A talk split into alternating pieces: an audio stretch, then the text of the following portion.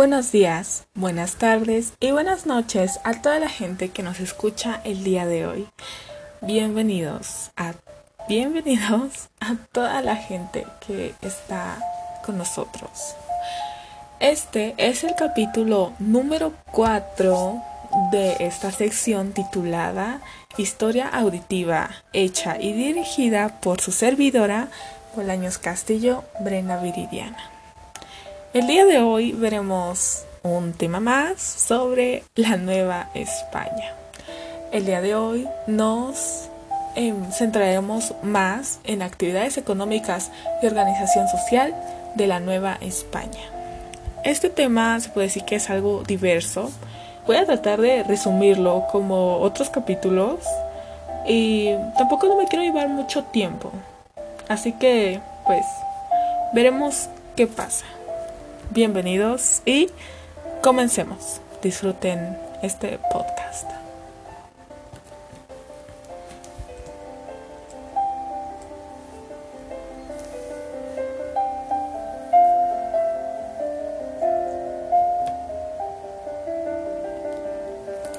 El sostén de la economía colonial fue la indígena americano, considerado legalmente un súbdito de la corona, lo que implicaba el pago de un tributo o de un defecto, un servicio personal a los representantes de la autoridad monárquica de América.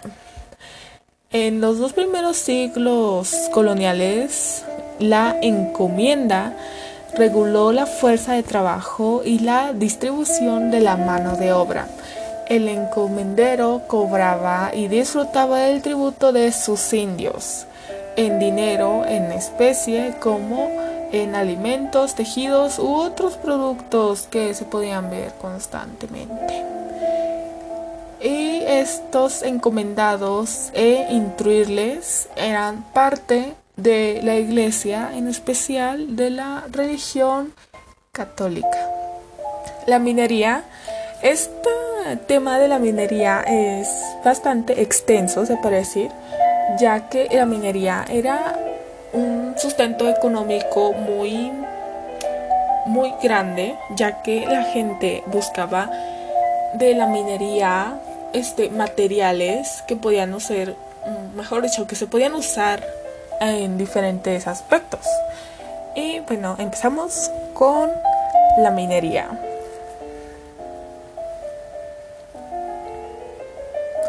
La minería en las colonias se abocó a la extensión de metales preciosos de la plata y en mejor medida de el oro, ya que estos metales eran muy buscados y más por la, por la sociedad élite de la Nueva España.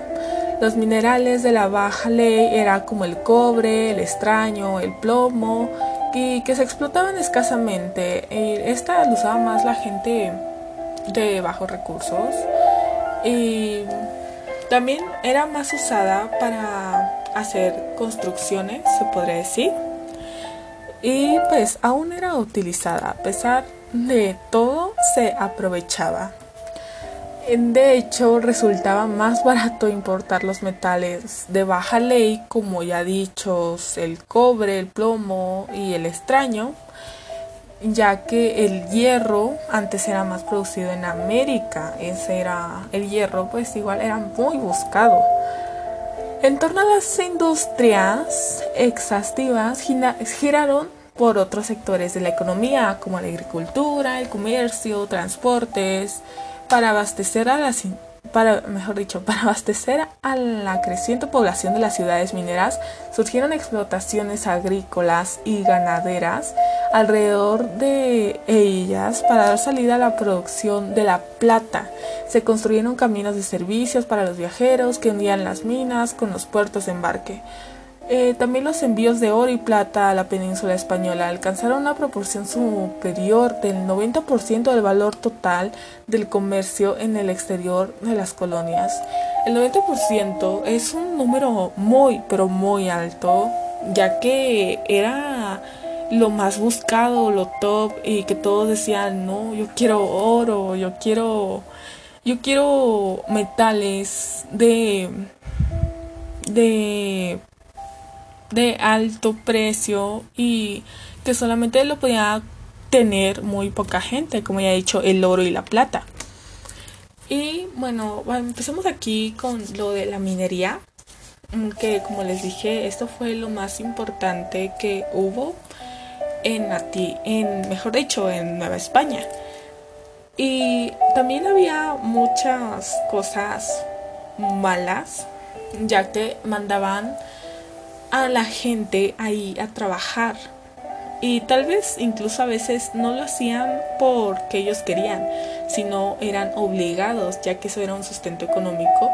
Y prácticamente no ganaban mucho los trabajadores. Y, o sea, aparte de que no ganaban mucho, ese poco de dinero era el precio de su vida. ¿Y a qué me refiero con el precio de su vida? Era a que, como ellos trabajaban en minas, pues tampoco la gente, los jefes, le daban el suficiente eh, material para, por si la mina se derrumbaba. O sea, sí, sí me explico. Y no sé, tal vez un trabajador antes de irse por las mañanas a una mina, Tal vez podía ser la última vez que veía a su familia. Y así de fuerte está el asunto, ya que salirte de tu casa y no saber si vas a volver a, ver a tu familia a este vivo, sano, como saliste de casa, es muy fuerte.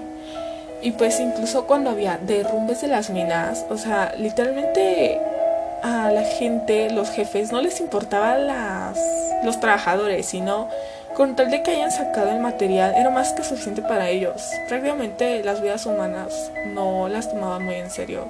Y esto sí es un punto muy fuerte y un punto que incluso hasta me enoja, ya que preferían algo material que una vida humana.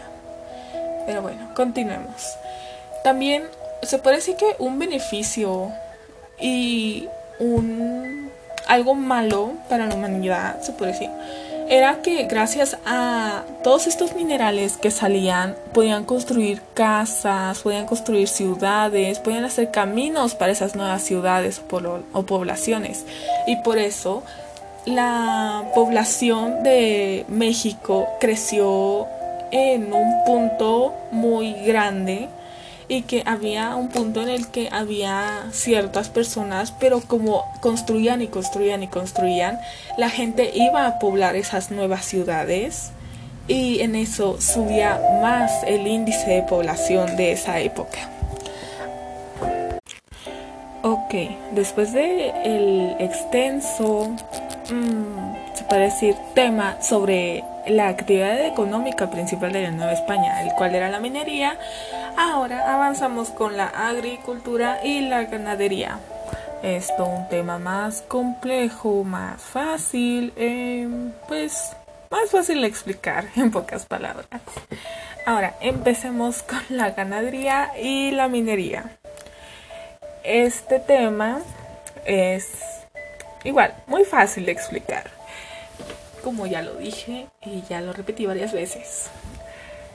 La ganadería, como ya sabemos, o eso creo, es la ganadería es el sustento económico que incluso hoy en día todavía se usa mucho sobre las carnes. Ya podría ser de vaca, de res, de, gallina, de cerdo, incluso hasta de pescado, que esa sería una carne blanca, no sé cómo se le llama, mejor dicho.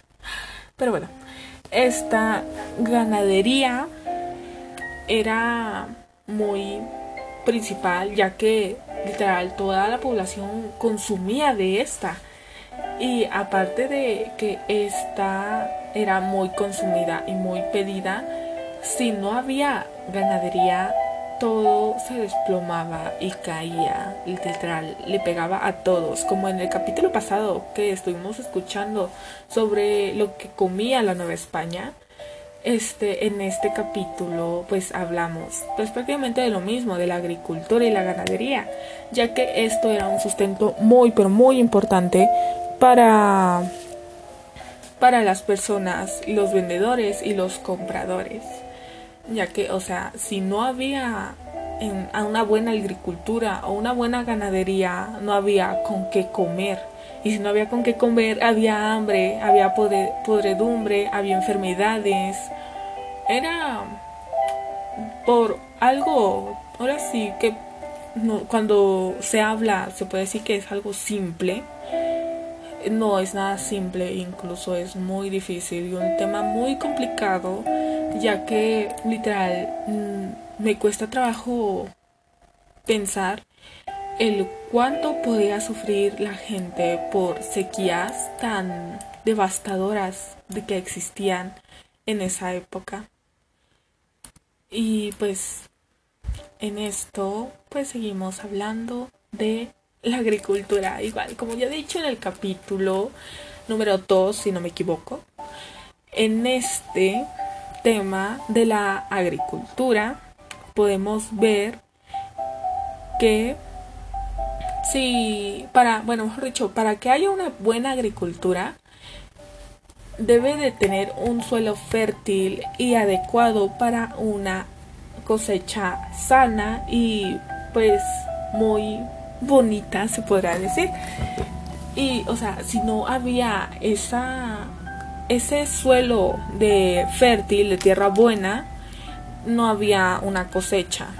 Y a veces en la escasez puede haber escasez de agua incluso la tierra podía estar contaminada podía tener plaga o simplemente la tierra no ya no sirve es un reto muy grande para la sociedad ya que de eso igual se alimenta. Y igual lo que habíamos comentado en el episodio 2 como les dije si no me equivoco este cuando hablamos de la agricultura aquí tenemos dos temas. En el calor el calor como ya dicho si hay calor no hay lluvias y si no hay lluvias no hay cosecha y las afecta a todos. Y ahora hay temporadas en donde hay agua, pero hay, mejor dicho, muchas lluvias. Pero, o sea, hay muchas lluvias y eso le afecta a la cosecha, porque a pesar de que esté tomando agua las plantas, llegan a un punto en el que de tanta agua que están rodeadas se ahogan y mueren y si mueren no hay cosecha y si no hay cosecha le afecta a la población. Debe de ser un punto medio ya que si está o muy a las lluvias o muy al calor muere la cosecha. Debe estar en un punto medio en donde haya calor pero haya lluvias. Y por eso es muy pero muy difícil que suceda esto ya que a lo largo del año hay diferentes épocas y diferentes, se puede decir, como ambientes y más en México. En México hay, hay diversos, este, hay diversos ambientes que incluso hasta el día de hoy hemos visto y hemos percatado y por eso luego dicen que la temporada de de diferentes frutas, de diferentes verduras o tipo así. Al igual que en la ganadería. Esto era la ganadería y la minería, los sustentos económicos más fuertes en la Nueva España, podían correr mucho peligro ya que nosotros dependíamos de eso. Pero bueno, creo que eso es todo por hoy. Este, al parecer sí me extendí más de lo esperado, como en el episodio 3 de Sor Juan Inés de la Cruz.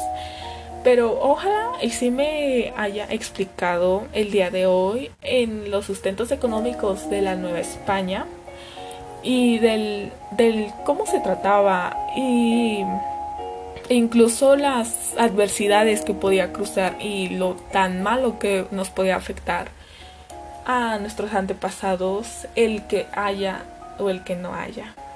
Pero bueno, eso es todo por hoy. Gracias a todas las personas que nos escucharon el día de hoy. Que tengan un lindo día, una linda tarde, una linda noche. Eso depende de lugar y la hora en el que nos estén escuchando. Vuelvo a decir mi nombre, soy Bolaños Castillo, Brenda Viridiana.